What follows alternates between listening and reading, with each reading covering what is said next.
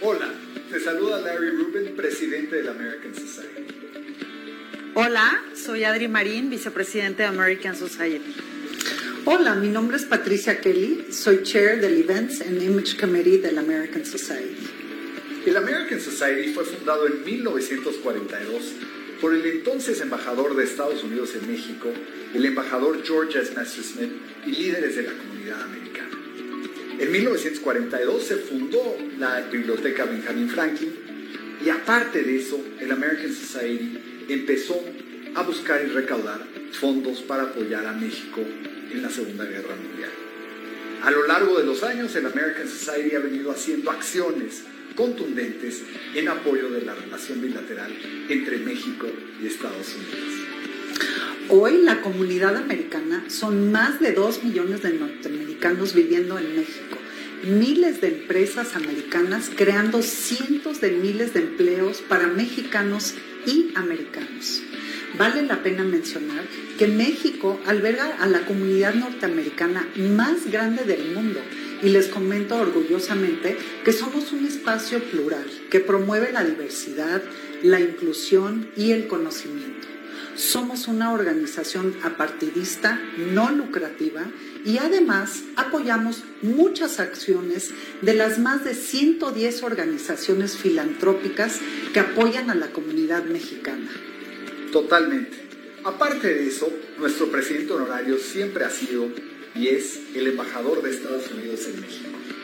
John F. Kennedy, cuando visitó México en su visita oficial, pronunció unas palabras clave en esta relación bilateral. Como dijo John F. Kennedy ante the American Society, porque tú formas parte de nosotros y nosotros parte de ti. Qué bueno que nos acompañas hoy. De verdad esperamos que disfrutes mucho lo que vas a ver a continuación.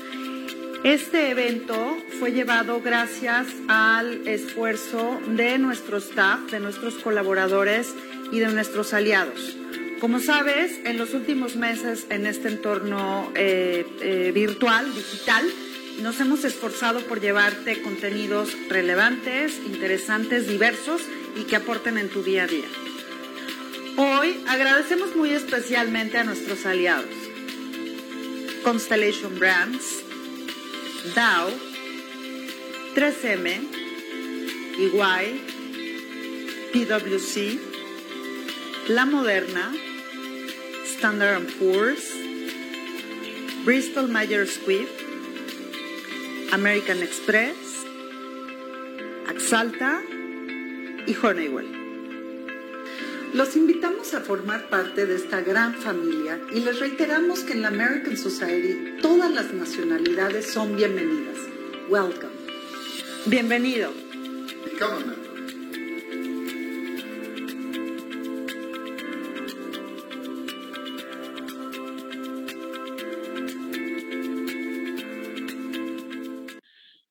Buenos días a todos. Bienvenidos a The American Society de México. Tenemos el gusto de presentar el día de hoy y a nombre de nuestro presidente Larry Rubin al diputado Jorge Insunza. Jorge, bienvenido. Esta es tu casa. Muchas gracias por estar con nosotros. Te dejo con nuestro anfitrión del día de hoy, que es Eduardo Osorio. Gracias, Jorge. Gracias, Eduardo. Muchísimas gracias, Agustín. Bienvenido, diputado. Es un placer tenerlo con nosotros el día de hoy.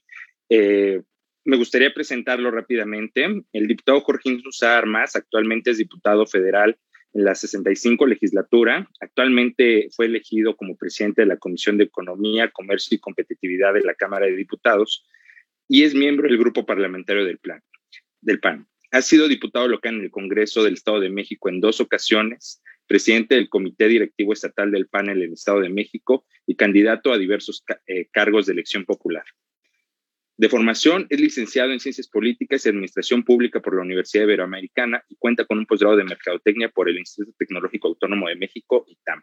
Bienvenido, diputado. Muchísimas gracias por aceptar esta invitación para platicar pues, con, con, con quienes están aquí representados y con la comunidad americana. Eh, diputado, pues eh, me gustaría un poco que nos contara pues acerca de, esta nueva tarea que tiene en la Cámara de Diputados, presidiendo la, Comisión de Economía, Comercio y Competitividad y, y sus perspectivas para esta legislatura. Sí, muchísimas gracias. pues antes que nada agradezco la oportunidad de estar con todos ustedes. agradezco también a la American Society of Mexico porque desde que entramos y desde que nuestro primer día al frente de la comisión hemos recibido sus mensajes y su interés eh, por eh, colaborar, por eh, participar en los esfuerzos que haga la comisión.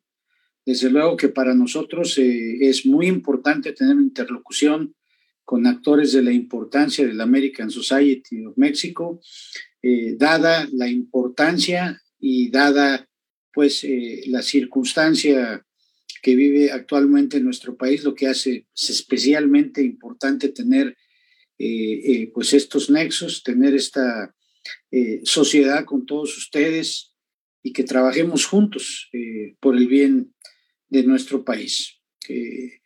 desde luego que dentro de la comisión existen eh, perfiles que creo que tienen mucho que aportar para que eh, el trabajo legislativo pueda eh, o lograr resultados en beneficio de los empresarios, en beneficio de todos aquellos que quieran invertir y crear empleos en nuestro país.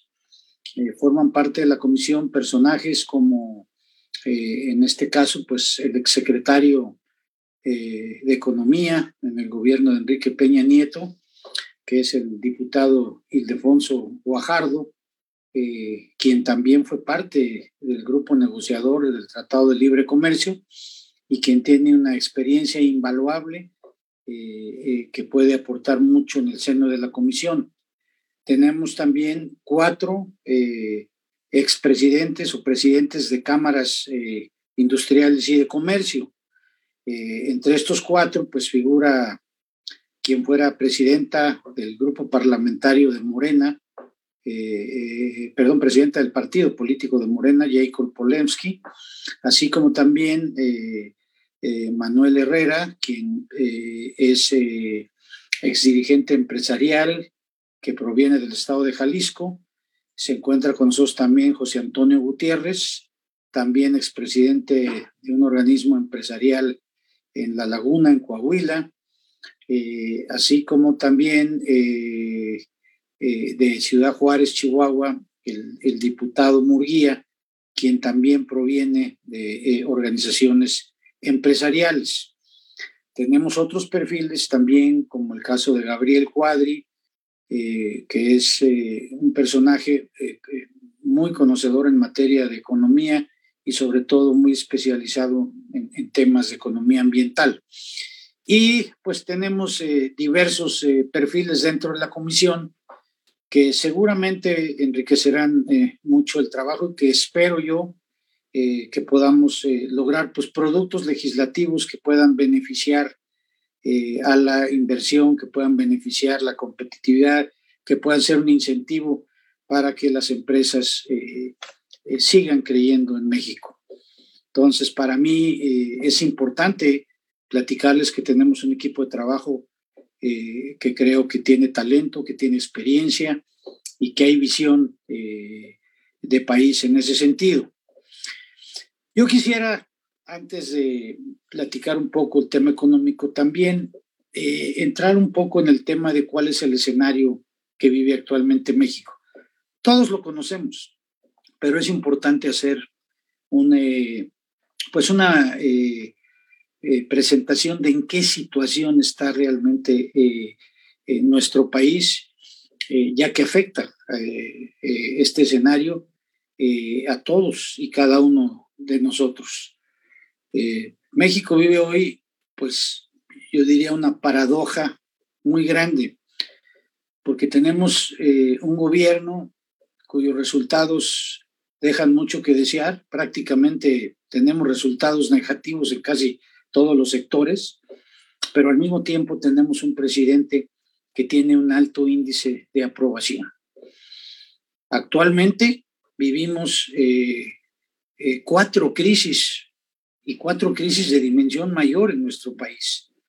Eh, tenemos una crisis económica prácticamente sin precedente, donde afrontamos una caída de, la economía de alrededor del 10% eh, del PIB, una caída muy importante, eh, muy fuerte, y que eh, pues ha derivado en una situación donde tenemos, pues ya comentábamos al principio, decisiones a veces inentendibles en materia económica, como han sido los casos de eh, la cancelación del aeropuerto, el nuevo aeropuerto internacional de la Ciudad de México, un proyecto que iba a generar eh, más de 500 mil empleos entre empleos directos e indirectos en un país donde no hay empleo y que eh, una decisión sin precedente e inentendible se canceló, así como otras decisiones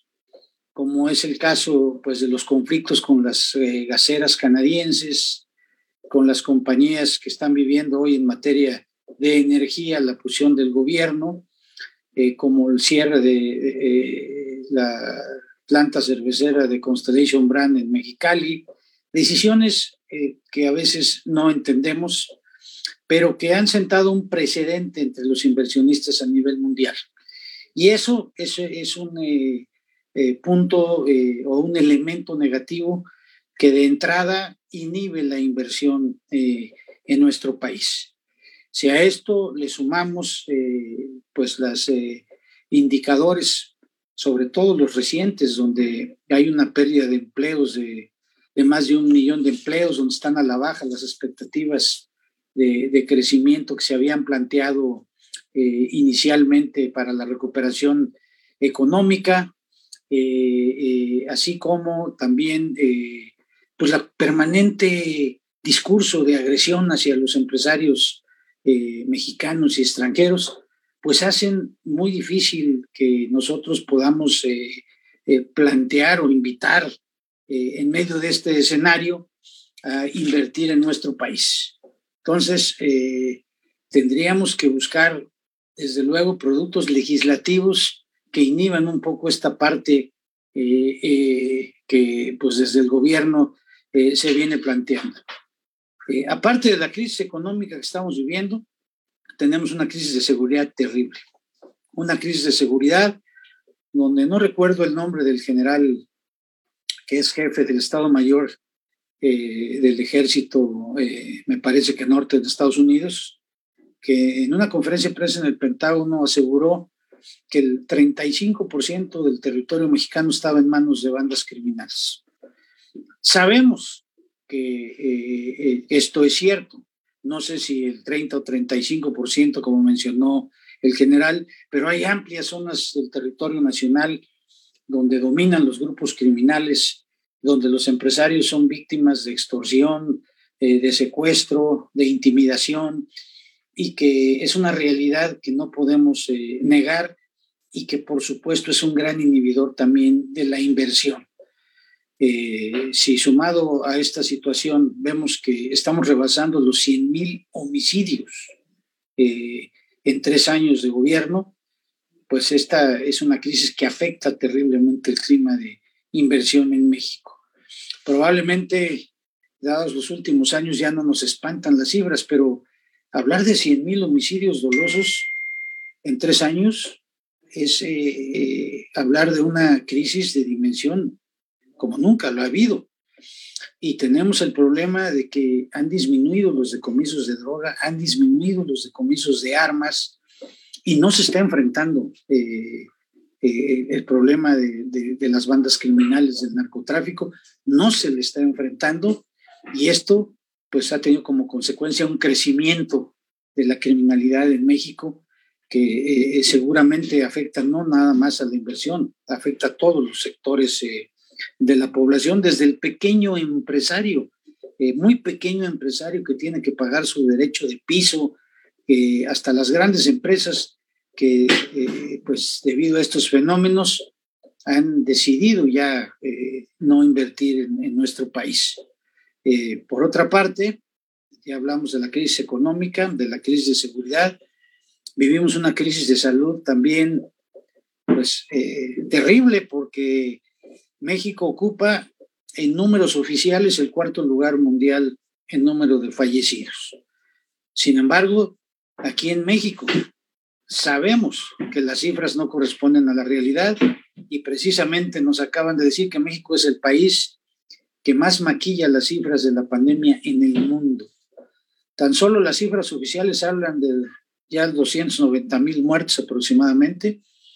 Sin embargo, si sumamos esta a las del INEGI, tenemos alrededor de 400 mil muertos y se habla hasta de 600 mil muertos. A ciencia cierta, no sabemos la dimensión del daño que ha causado la pandemia en México, pero sí sabemos que el gobierno eh, no ha tomado las decisiones correctas, ha sido incapaz de detener esto. Fuimos prácticamente el país que más tarde entró a combatir eh, este problema porque el presidente no creía en ello. Eh, aquí nunca se ha invertido dinero en hacer pruebas masivas, en tomar decisiones que muchos países tomaron por adelantado. Yo recuerdo el inicio del, del problema de la pandemia eh, el fenómeno y, la dimensión que le dio China, por ejemplo, y China se mantiene en los cinco mil y pico de muertos cuando nosotros no teníamos ni uno. O recuerdo cuando Japón tenía el mismo número de muertos que nosotros, y Japón pues se quedó eh, en los veintitantos mil muertos y nosotros no sabemos si son 400 mil, 280, 290 mil o 600 mil eh, muertos. Pero es una crisis también de una dimensión eh, increíble que además, eh, eh, si le sumamos la escasez de medicinas, también por las malas decisiones del gobierno y la agresión a los empresarios del ramo en ese sentido, que es la causa fundamental de la escasez de medicinas, así como la desaparición, por ejemplo, de un producto que generó mucho trabajo lograr, hecho por expertos, que había logrado ya una autosuficiencia económica que permitía eh, solventar, por ejemplo, las, eh, las eh, enfermedades que son mucho más costosas, como es el Seguro Popular, que atendía a más de 50 millones de mexicanos, de un plumazo también quedó fuera. Y la cuarta crisis sería la crisis de pobreza, la crisis de humanista donde de acuerdo con las cifras del Coneval, pues tenemos 3.8 millones de nuevos pobres en este periodo, eh, y de acuerdo con las cifras totales de pobreza, que ya andamos por los 56 millones de pobres, pues nos dicen que son 10 millones más de pobres en México. Entonces, estas cuatro crisis, que son crisis de dimensiones eh, eh, extraordinarias, conviven en un mismo tiempo en un país eh, que requiere de estabilidad, que requiere de inversión, que requiere eh, de fomentar eh, los nuevos proyectos que generen el empleo, la estabilidad que México tanto necesita. Sin embargo, tenemos crisis que son pues obstáculos de dimensiones muy grandes para que México pueda lograr una recuperación económica. Y lo que es increíble, que es la paradoja de la que hablaba yo, es que en medio de, esta, de, este de este gobierno que ha propiciado muchas de estas, estas situaciones, de un gobierno eh, con resultados eh, muy malos, yo creo que los peores en muchas décadas en este país, sin embargo tenemos una figura presidencial sumamente popular, que tiene altos índices de aprobación. Y aquí la pregunta es cómo es posible que en un país donde confluyen cuatro crisis de esa dimensión, cuatro eh, eh, crisis que están afectando la vida diaria de millones y millones de mexicanos, el presidente pueda ser tan popular. ¿Cuáles son las razones por las que el presidente es popular? Pues definitivamente yo encuentro eh, dos razones. La primera es que tiene un discurso que conecta con el pueblo de México, un discurso donde es el vengador de los pobres, es el bueno de la película y todos los demás somos los agresores de la población eh, pobre de este país, donde él va a acabar con la corrupción, con la mafia del poder, él va a acabar con los ricos que han eh, abusado y que han eh, explotado al pueblo de México. Y ese discurso lo hace a través de un instrumento increíblemente efectivo de penetración como es su famosa mañanera de todos los días, donde él le habla a ese público que cree en él. Millones de mexicanos que esperanzados en un cambio escuchan a un predicador que todas las mañanas da su mensaje, pero que creen, eh, muchos de ellos ciegamente, en lo que el presidente dice. Y el presidente sabe que les miente, el presidente sabe que no es cierto muchas de las cosas que está diciendo, pero él, el, objetivo que persigue es que la gente pueda justificar las decisiones del gobierno y creer eh, en, López Obrador. Y esta paradoja se hace más grande cuando ves eh, una encuesta que te dice que López Obrador tiene el 65% de aprobación de la gente pero la gente desaprueba en una encuesta la seguridad, desaprueba las medidas de salud, desaprueba los servicios, eh, lo que hace aún más amplia esta paradoja. La realidad es que son dos los elementos que desde mi punto de vista eh, favorecen la aprobación del presidente, que es este discurso que conecta muy bien con el resentimiento de muchos años de la gente y el tema de la repartición del dinero, la repartición indiscriminada eh, de los recursos, que pues en muchos de los casos lo que busca son votos, son programas que pues en muchos de los casos solamente reparten el dinero y que han hecho a un lado otros programas, yo diría exitosos, como por ejemplo el programa Oportunidades, que fue usado como ejemplo por la Organización de las Naciones Unidas, que no solamente era un programa que combatía la pobreza, es decir, que distribuía dinero, sino que era un programa eh, que capacitaba, que educaba y que se fue, fue creciendo con el paso del tiempo, eh, abarcando muchas ramas, pero también fue cortado de un plumazo. Entonces, eh, este, estas acciones que ha hecho el presidente López Obrador, pues lo tienen en un alto índice de popularidad, el reparto de dinero y el discurso en contra de quienes, según él, son quienes han subyugado y explotado al pueblo de México.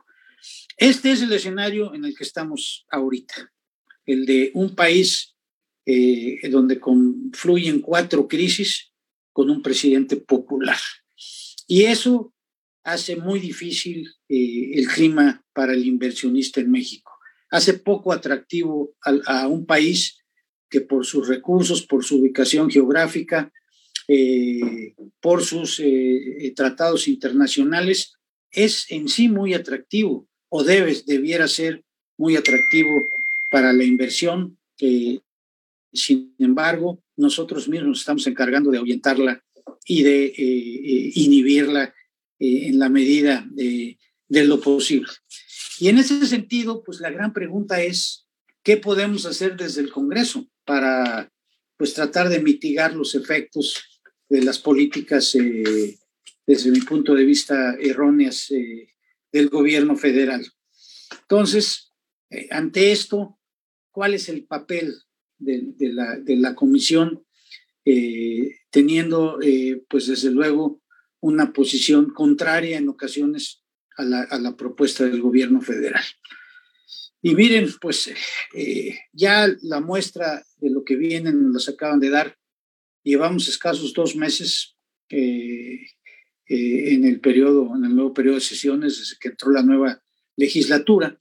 Y en estos dos meses ya eh, se, han, se han llevado a cabo algunas iniciativas, se han discutido, se han debatido, pero sobre todo el mensaje que recibimos del gobierno federal pues es contundente.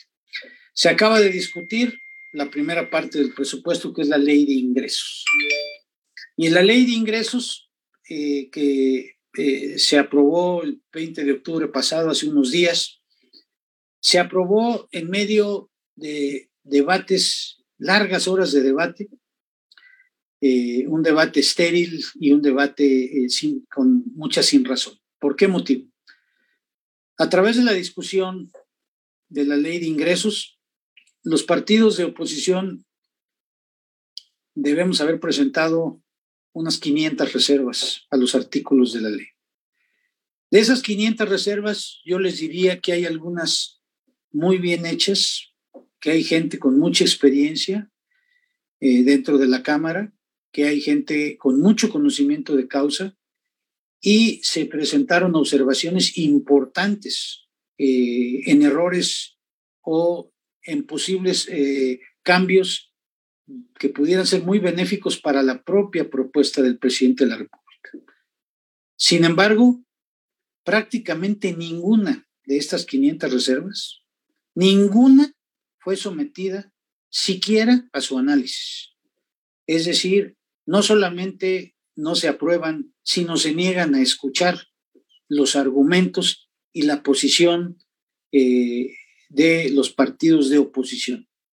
Probablemente de esas 500 se hubieran aprobado cambios en 8 o 10 de ellas, estaríamos teniendo una mucho mejor eh, perspectiva de la ley de ingresos. Pero la línea directa del Palacio Nacional es ni un solo punto, ni una sola coma. Y si a esto le sumamos eh, un discurso de permanente agresión al empresario, de permanente agresión a la empresa explotadora, a la empresa que viene a aprovecharse de los mexicanos, pues eh, hace que eh, el panorama se vaya haciendo cada vez más difícil porque se está incrementando mucho la polarización y la cerrazón eh, política. Y ahora, pues tenemos una nueva amenaza, una amenaza muy clara que se llama reforma energética. La reforma energética eh, creo que es más difícil que pase.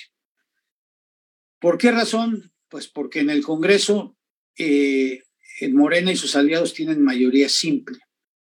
Con la mayoría simple pueden eh, aprobar, por ejemplo, leyes como la ley de ingresos, porque requieren solamente la mayoría simple. Sin embargo, no cuentan con la mayoría calificada, es decir, con las dos terceras partes del Congreso, y para la reforma energética se necesita esa mayoría calificada que yo dudo mucho que se pueda dar. ¿Y por qué lo dudo? Yo creo que la posición de eh, algunos de los partidos está muy clara. En el caso de Acción Nacional, el partido que yo pertenezco, los 114 diputados vamos a votar en contra de la reforma energética. Se ha, habido, se ha hablado mucho en los medios de una posible eh, eh, pues división adentro del Partido Revolucionario Institucional del PRI, en donde eh, pues el coqueteo que ha habido mediático, eh, pues pareciera ser que muchos de ellos están en favor de la propuesta del observador o en favor de negociar el PRI como partido la, la, su posición ante la reforma energética. Sin embargo, eh, con el paso de los días yo veo que este discurso de, eh, digamos, altos dirigentes del PRI ha venido modificándose un poco, pero sobre todo en la discusión de, la ley de ingresos, yo vi una posición del PRI ya muy, eh, pues en, abierto apoyo a la coalición que se formó para participar en la elección vi, los vi ya más comprometidos eh, con la posición de la coalición de, de, Va por México.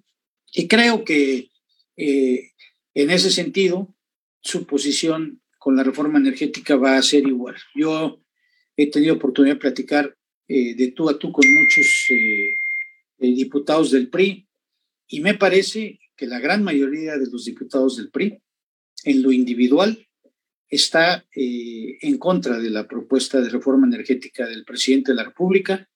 Me parece también que eh, la, posición eh, de muchos de las agrupaciones en todos sentidos, empresariales, ambientalistas, sociedad civil, en, en, la presión para que no se, para que no se apoye esta reforma energética, eh, ha tenido sus efectos en el PRI y yo veo hoy la posición del PRI más alejada de, aprobar la reforma energética que de, apoyarla y me refiero al caso de la Cámara de Diputados. En el Senado veo más difícil que pueda este, el PRI tener una posición a favor de, la propuesta del presidente, Por lo que pienso yo que eh, no se va a aprobar la reforma energética por lo que hemos estado observando dentro de la Cámara. Y a veces pienso que el propio presidente de la República no está a favor de que se apruebe. ¿Y por qué digo esto? Porque eh, el nivel de inversión que requeriría eh, el gobierno para tomar una decisión de esta naturaleza eh, es una cantidad de dinero inmanejable en los términos actuales o en la posición actual del gobierno. La pérdida de 44 mil millones de dólares en inversión y, su sustitución por medio de dinero público de la Comisión Federal de Electricidad hace prácticamente inviable la reforma. Yo creo que el presidente está amagando, eh, número uno, para eh, pues eh, poder seguir con un discurso nacionalista de protección de la soberanía nacional y seguir manejando un discurso que le da dividendos políticos, además de claramente tratar de romper la coalición PRI-PAN-PRD para el año 2024, para la próxima eh, elección presidencial que sí sería una amenaza para el proyecto de Morena. Porque me pongo a pensar y, digo, ¿qué va a hacer el presidente si se aprueba la reforma energética? Sería una tragedia para las finanzas del gobierno. Pero bueno, eso es especulativo. Yo solamente eh, quiero eh, externar cuál es esa opinión.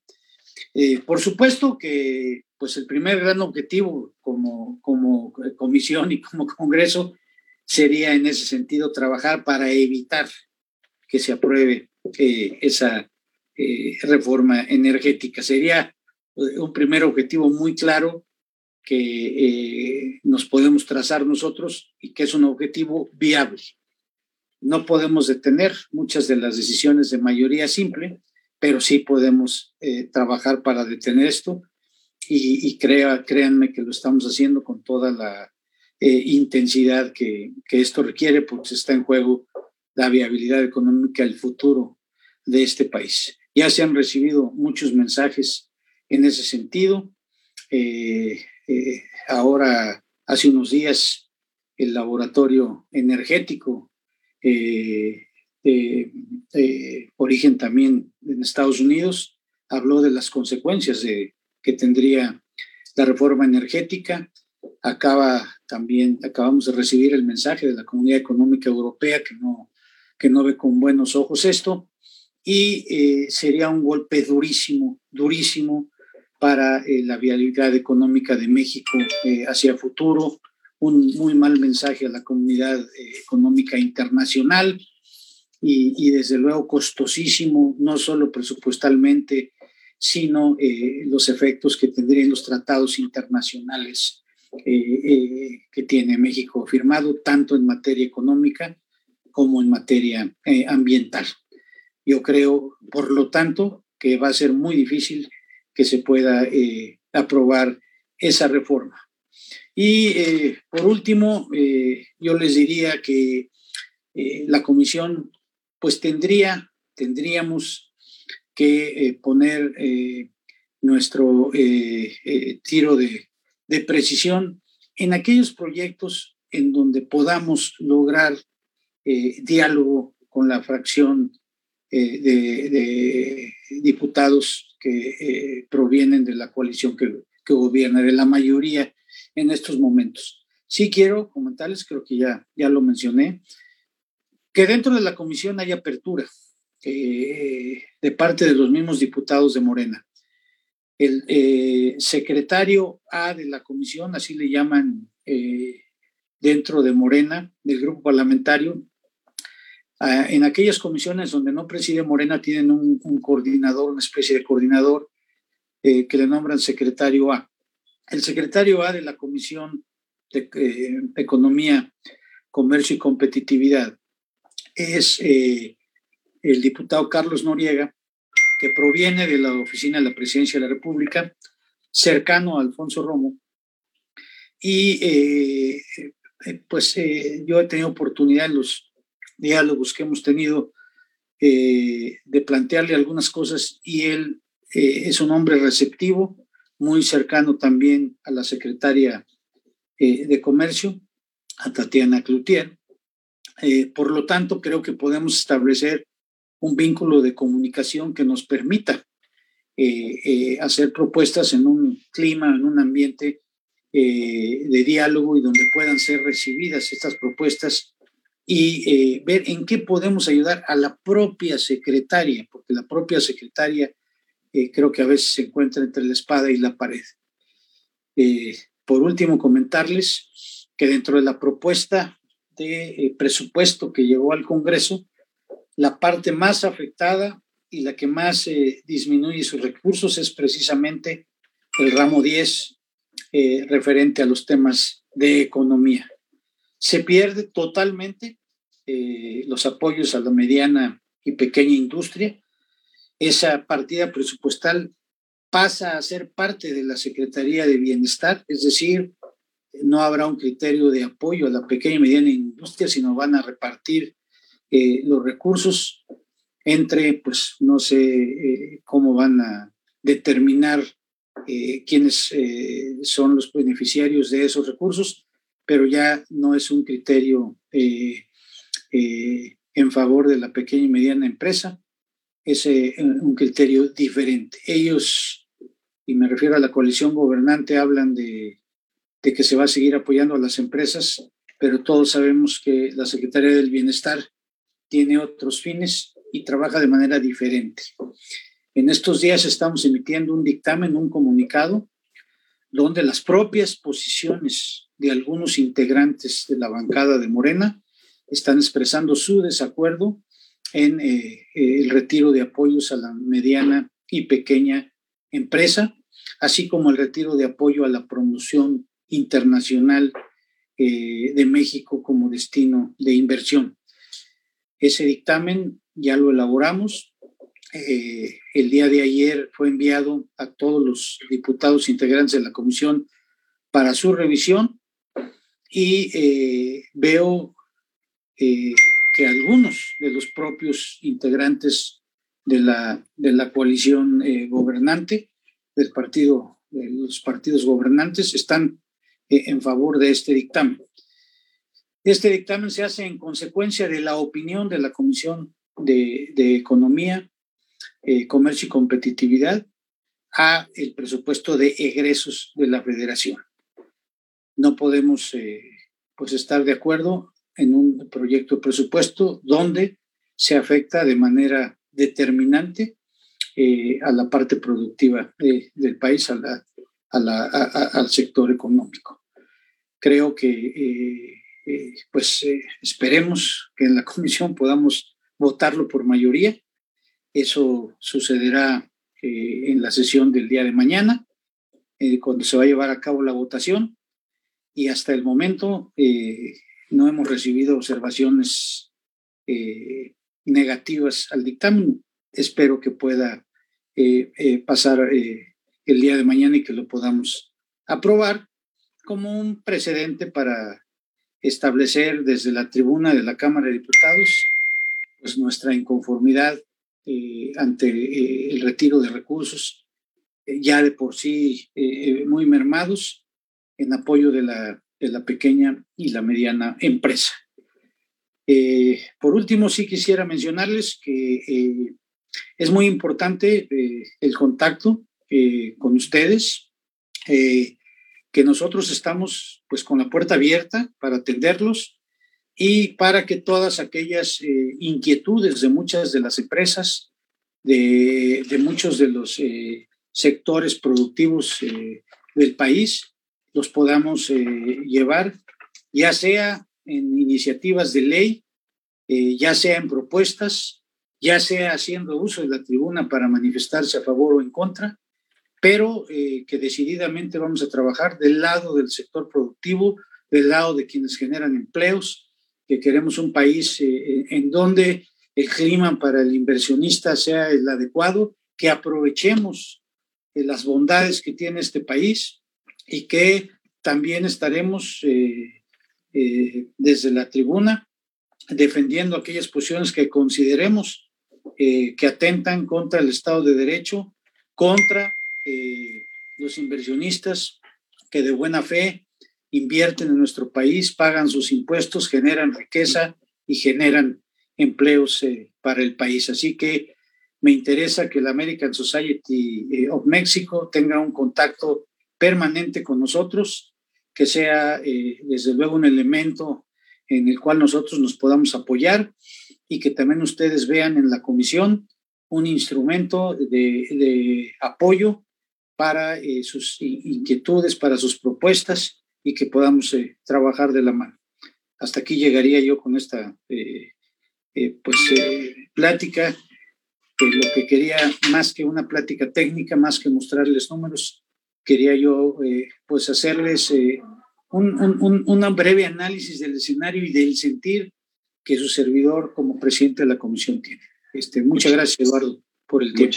muchísimas gracias, diputado, por todos sus comentarios. Eh, un poco, solo para finalizar, a ver si nos pudiese comentar un poco la prioridad de sus proyectos legislativos desde la comisión. ¿Qué, qué iniciativas son esas que usted tiene como prioridad? y que le gustaría, y que, le gustaría que, que definitivamente fuera, fuera eso que saliera eh, desde su presidencia. Mira, eh, yo te diría, nosotros estamos haciendo ahorita un análisis de todas las iniciativas que se han quedado en el cajón del olvido en la Cámara de Diputados, eh, número uno. Número dos, te diría, estamos trabajando sobre todo en encontrar coincidencias con los, eh, diputados de la, de, la coalición gobernante. ¿Por qué? Porque nosotros podemos llevar a cabo, eh, impulsar muchas iniciativas, pero si nosotros eh, estamos en una posición de polarización o de enfrentamiento, no vamos a sacar una sola iniciativa. Estamos tratando de tener un diálogo permanente y encontrar en qué aspectos podemos coincidir con los diputados eh, de la coalición gobernante. Y parte de ello eh, es el resultado del dictamen que vamos a presentar el día de mañana. Eh, ese dictamen expresa muy claramente nuestra negativa a que se quiten los recursos a la pequeña y mediana empresa y nuestro apoyo para que esos recursos los se manejen a través de la Secretaría de Economía y no de la Secretaría del, Bienestar.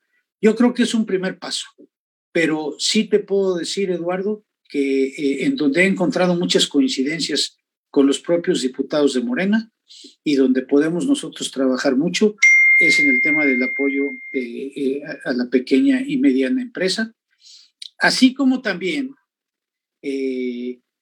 la parte de, que es el objetivo ahorita primario y fundamental, de, detener la reforma, eh, eh, la propuesta de reforma energética.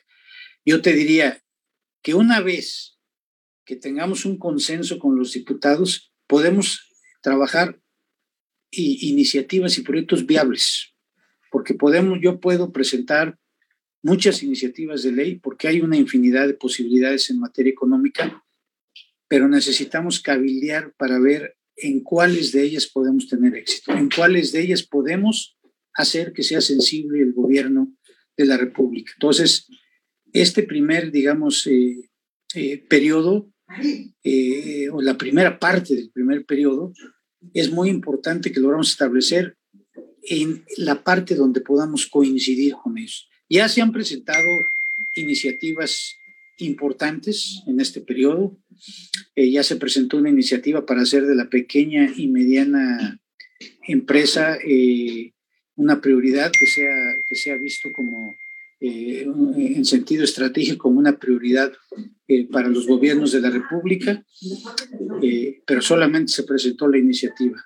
Estamos esperando la respuesta, sobre todo de la coalición, también eh, se presentó una iniciativa, la cual creo que no, tiene, no, es vista con muy buenos ojos, en donde estamos presentando un plan para la reactivación económica eh, del país, un plan de, deducibilidades importantes en algunos eh, sectores, pero en ese sentido sí la respuesta ha sido sumamente cerrada de parte del gobierno federal. Entonces, yo te diría, denos un espacio de tiempo, para ver en dónde podemos lograr resultados, en dónde podemos eh, sensibilizar a la parte gobernante. Y, en eso creo que ustedes eh, nos pueden ayudar porque yo veo que en la comisión sí hay eh, algunos perfiles que están perfectamente conscientes de lo que está pasando y que por lo menos en este primer caso nos han apoyado mucho en el caso de la pequeña y la mediana empresa.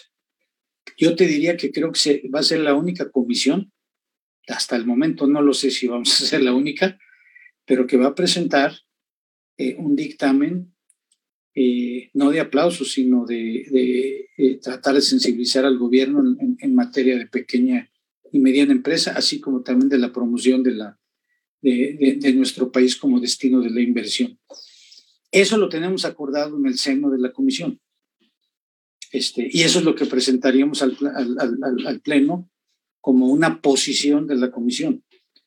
Falta ver mañana la respuesta, porque en lo particular los diputados han estado de acuerdo, pero mañana va a ser la votación y espero que si sacamos ese dictamen, pues ser una, una primer, un primer elemento que podamos nosotros aportar un poco eh, en una posición de, de apoyo al sector productivo del país. Vamos a ver si se puede hacer.